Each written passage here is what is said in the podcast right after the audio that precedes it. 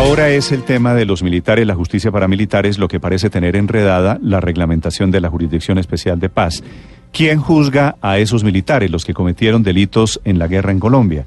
Los militares de los falsos positivos, los militares de los excesos durante tantos años de guerra en Colombia.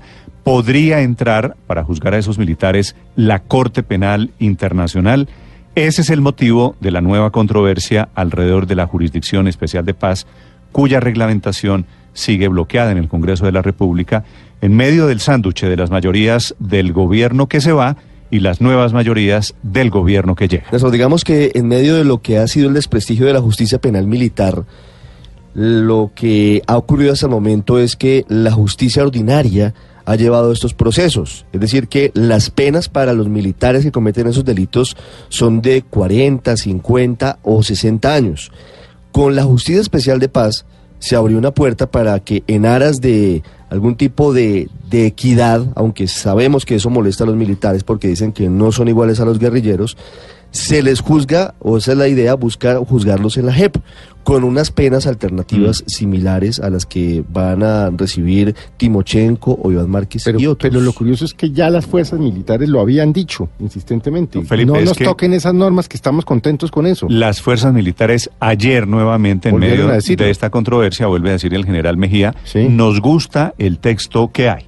La senadora Palema Valencia representa al Centro Democrático en esta discusión. Senadora Valencia, buenos días. Muy buenos días, Michael. Un saludo para ti y para toda la mesa de trabajo de Gracias. Luis, por supuesto, para todos los oyentes. Gracias por acompañarnos, Paloma. ¿Qué es lo que, digo, senadora Valencia, qué es lo que está pasando, senadora, en esta discusión con los militares? ¿Qué es lo que quieren ustedes que no pase o que pase?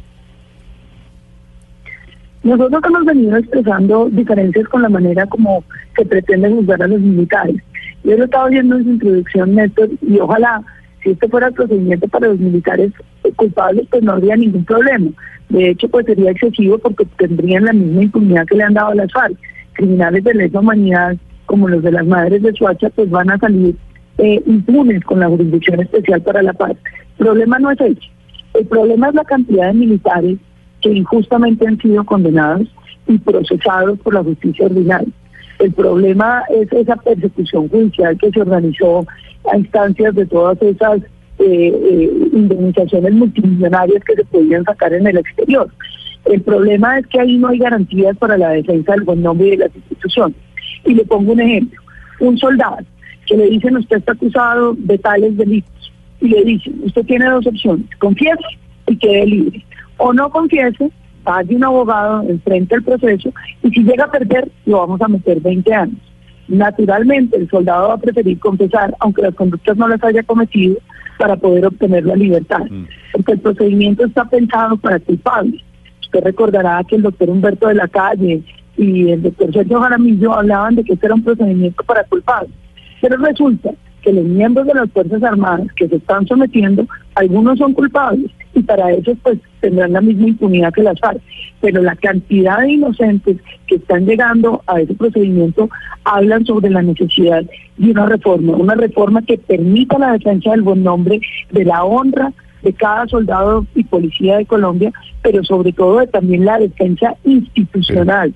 del ejército y de la policía de Colombia. Doctora Paloma, pero si son inocentes, ¿por qué llegan allá? Es que usted mismo lo está diciendo, una cantidad de inocentes que llegan allí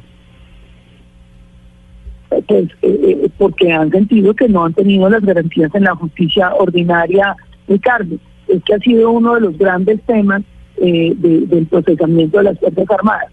Primero, porque los jueces que los están juzgando no conocen el derecho operacional de las Fuerzas Armadas, porque los jueces que los están juzgando no son especialistas en VIH, eh, en el derecho de la guerra, que es muy distinto juzgar usted una persona que eh, mata a una persona en la calle a un militar que da de baja una, una persona dentro de una operación militar. Mm. Son conductas bien distintas que tienen que ser juzgadas de manera muy Pero, distinta. A ver, doctora, doctora Paloma, ¿por qué supone usted que el general Mejía, ayer mientras ustedes estaban en esto, el comandante de las fuerzas militares estaba diciendo, usted lo tuvo que escuchar seguramente, diciendo que por favor dejaran el texto como está, que ellos están conformes con eso. Es decir, ustedes en teoría defendiendo a los militares y los militares diciéndoles no hagan más que así como está, está bien.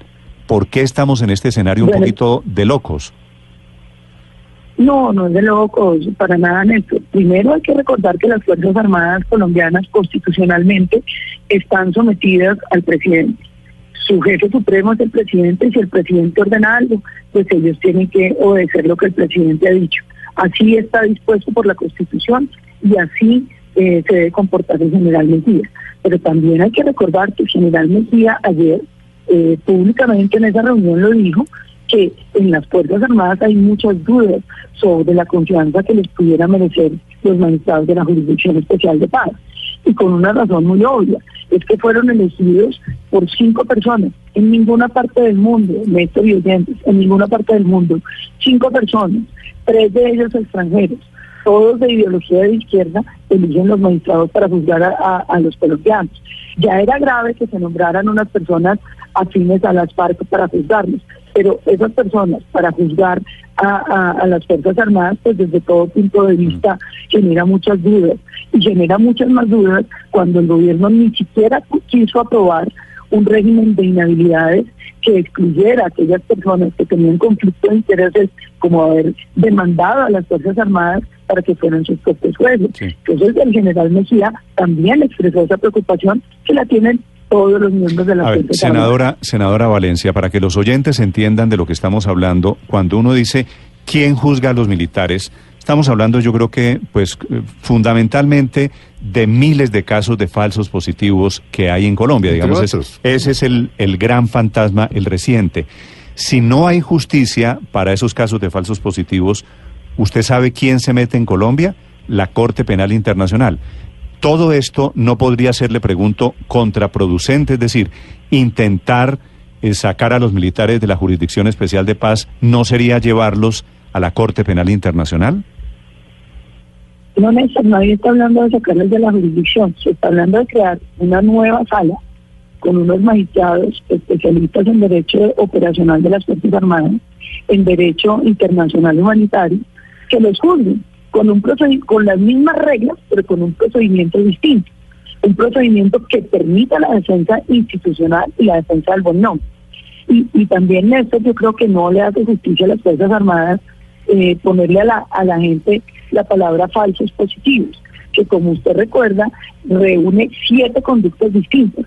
Una de esas, la detestable de lo que sucedió, por ejemplo, con los falsos positivos de Suacha, que era eh, el poner falsas víctimas eh, y hacerlas pasar por bajas operacionales. Eso debería ser sancionado. Ahora, usted habla de la impunidad. La impunidad no se la dimos nosotros. La impunidad la generó el proceso de La Habana, donde los crímenes de lesa humanidad no van a tener cárcel, ni para las Fuerzas Armadas ni para los miembros de las FARC. En nuestra opinión, eso va a generar la acción eh, de la Corte Penal Internacional en contra de los miembros de las FARC también. En el caso de las Fuerzas Armadas, lo que se hizo es que va a haber un poquito de cárcel para poder lograr que esa impunidad no sea tan, eh, tan estruendosa como la es la de la Senadora Valencia, es decir, la propuesta de ustedes sería básicamente cambiar los jueces. Lo demás eh, sería dentro de la JEP y demás. Este cambio de jueces no genera, no les genera a ustedes la preocupación porque la Corte Interamericana de Derechos Humanos ya ha tomado decisiones al respecto en países como Argentina y Chile cuando se ha juzgado de manera diferente a los militares. No, nosotros no los vamos a juzgar de manera diferente. Vamos a buscar personas que tengan las condiciones para juzgar a las Fuerzas Armadas de Colombia. Unas condiciones que implican saber de derecho operacional, de los manuales operacionales de, la acción de las Fuerzas Armadas y de DIH. Eh, eso no quiere decir que estemos hablando de que van a ser juzgados por militares, ni, por supuesto que van a ser juzgados en unas instancias distintas con una impunidad. Pero ¿quién, ¿quién juzgaría, quién juzgaría a los militares? ¿Quién juzgaría a los militares según la propuesta del Centro Democrático? Pues todavía no existen. Estamos diciendo unas personas que tengan una formación en VIH y unas personas que tengan formación o que conozcan las, eh, los manuales operacionales de las Fuerzas Armadas. Y para evitar cualquier, eh, digamos, eh, acción de las de las de la Corte Penal Internacional o de la Corte Interamericana, pues el gobierno electo, el gobierno del doctor Iván Duque, nombrará una comisión de muy alto nivel para eh, poner un cronograma de trabajo en conocimiento de la, de, la Corte Penal, eh, de la ONU, de la Corte Interamericana con los plazos legislativos y con las explicaciones de fondo en torno a por qué se necesitan estas modificaciones. Colombia no puede destruir el buen nombre de sus instituciones. Eso es claro para cualquier democracia en el mundo. De manera que no entendemos eh, que no existen razones suficientes para buscar una modificación que permita la defensa institucional. En últimas, esto es... Eh, la sepultura de la ley reglamentaria de la JEP? Senadora, se lo pregunto porque el ministro del Interior ha dicho que ese cambio no se puede tramitar vía legal, que esto debería hacerse, si llegara a aprobarse, vía una reforma constitucional, porque ya la JEP quedó aprobada como está funcionando. ¿Esto quiere decir que estamos eh, echándole tierrita a la ley reglamentaria de la JEP?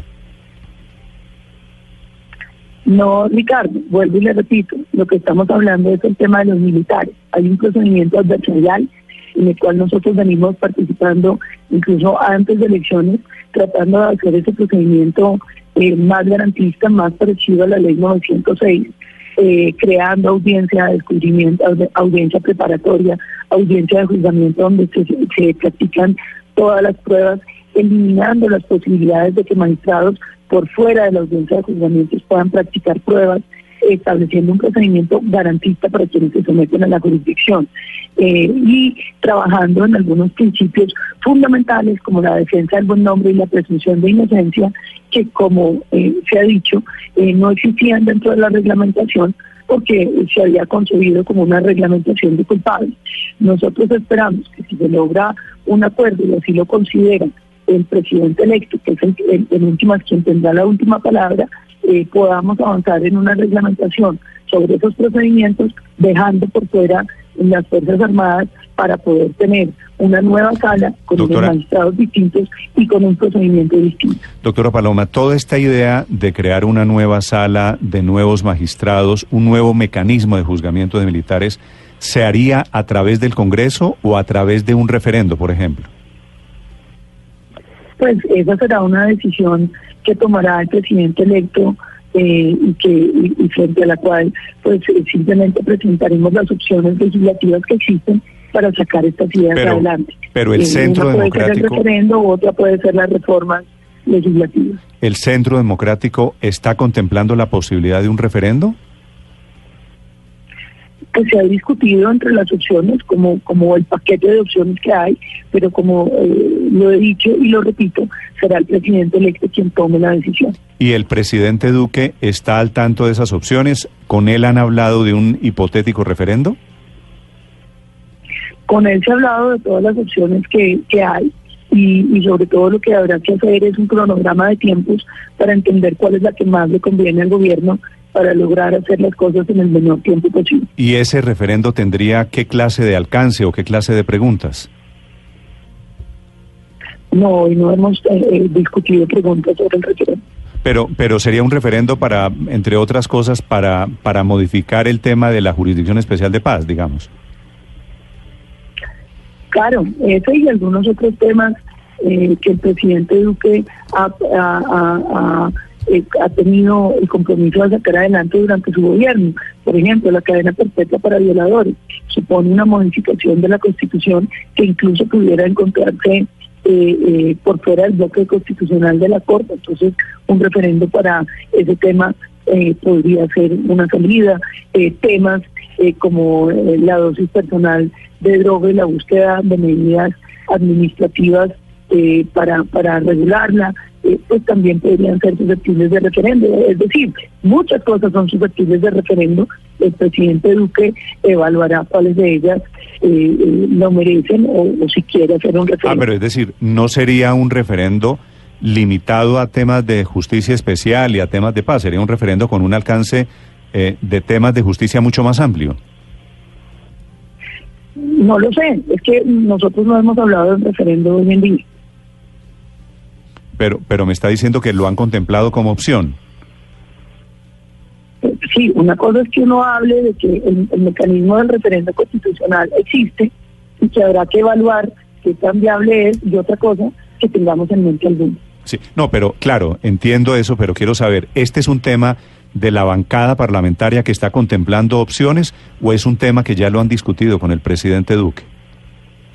Es un tema de, que se han discutido las opciones de reforma constitucional sobre temas eh, del acuerdo de La Habana, de temas de las de los compromisos o de los temas que quiere sacar adelante el presidente el doctor Iván Duque y, y, esa es una de las opciones por supuesto que nos gusta porque eh, permite que la ciudadanía tenga la última palabra sobre, esos temas. ¿Y qué opinión? Nosotros, a diferencia de este gobierno, respetamos las decisiones de la mayoría. ¿Qué opinión tiene el presidente electo sobre esa posibilidad de un referendo, senadora Paloma Valencia? No, yo en eso sí desconozco, te quería preguntarle a él, porque simplemente lo que se ha planteado es la posibilidad eh, como, como alternativa. Podemos hacer esto, podemos hacer esto, podemos hacer aquello, eh, pero no se ha tomado ninguna pero, decisión. Pero, y no sé cómo la porque, claro, es muy importante la precisión, y se lo ha preguntado Néstor, y yo le reitero la pregunta. ¿El presidente electo tiene en su escritorio entre la baraja de opciones la convocatoria un referendo pronto para que los colombianos decidan, por ejemplo, si quieren modificar el acuerdo de paz, si quieren penalizar la dosis mínima, si quieren la cadena perpetua para los violadores de niños? Que yo sepa que tenga un proyecto sobre eso, no lo tiene. Mm. Que es una de las alternativas que hay. Claro, es una de las alternativas que hay. Que eh, eh, sepa que es una de las alternativas que hay, por supuesto que lo saben. El presidente electo es un hombre muy estudioso y entiende muy bien los mm. mecanismos constitucionales para la reforma constitucional. Doctora Paloma, ¿el referendo podría ser utilizado, digo, hipotéticamente para desandar lo andado en el proceso de paz? No digo para hacer trizas el acuerdo de paz, pero para, para modificar temas del acuerdo de paz. Pues claro que es un mecanismo que sirve para modificar el acuerdo de paz lo que yo no puedo contestar es que el presidente electo lo vaya a hacer, porque eso concierne a las decisiones que él vaya a tomar. Entiendo que esto lo que quiere decir es, hay necesidad de hacer unas reformas al acuerdo y el referendo en este momento es una opción que tienen sobre el tambete, ¿cierto? Por supuesto, como la tendría cualquier gobierno. ¿Y qué el ventaja? constitucional es uno de los mecanismos para modificar la Constitución. Senadora Valencia, ¿qué ventaja le ve usted al referendo en comparación con un acto legislativo, con el trámite en el Congreso? frente a este tema de la justicia especial pues, para la paz? En términos reales todavía no tengo claro eh, si hay un ahorro de tiempo. Los referendos, como todos los mecanismos de participación, tienen la ventaja de permitir la participación de la ciudadanía, eh, pero tienen pues eh, también las dificultades que implica llevar eh, decisiones y temas complejos a la ciudadanía y, digamos que yo creo que eh, pues tiene ventajas y desventajas como todo. Ya será el presidente electo quien juzgue si es una salida una mejor que otra u otra mejor que, aquella. Eh, se hará en la discusión y cuando haya una tabla de tiempos, de costos, de implicaciones, de ventajas y desventajas que hoy, como digo, no se tiene porque nadie está discutiendo el tema, simplemente aparece como una de las posibilidades eh, que existe en la Constitución para reformar la Constitución. Senadora Valencia, eh, Ricardo Espina le hacía una pregunta que es importante para el hoy, es decir, ¿qué va a pasar hoy y mañana en el Congreso? Porque usted introdujo un nuevo artículo y el ministro del Interior dice que ese artículo es inconstitucional, que no lo pueden incorporar. Ustedes como bancada del Centro Democrático, eh, si no les aprueban ese artículo, ¿no aprueban la, el, el reglamento o están dispuestos a ceder en ese punto? No, nosotros no estamos dispuestos a ceder en ese punto. Nosotros consideramos que las Fuerzas Armadas de Colombia necesitan un procedimiento que les permita defender su buen nombre, necesitan unos magistrados que conozcan de DIH, que conozcan de los manuales operacionales eh, de las fuerzas y que puedan garantizar un juicio eh, justo para las Fuerzas Armadas. Nosotros no solo nos interesa la libertad de los miembros de las Fuerzas Armadas, que parece que es lo único que le importa al gobierno, sino que también nos interesa la defensa de su buen nombre. Eh, eh, y es un compromiso del presidente electo, eh, el doctor Iván Duque. Como es un compromiso del presidente electo, también que los responsables de crímenes de lesa humanidad, sean de las FARC o sean de las Fuerzas Armadas, no puedan tener representación política hasta tanto no hayan reparado a las víctimas y pagado su condena. Pero ¿cómo se implementará eso? Pues es una decisión del presidente electo que no puedo yo adelantar porque yo soy un soldado de su causa, pero, pero aquí hay un general que es el doctor Duque, el presidente electo, que indicará a la bancada eh, cómo debemos proceder en estos temas.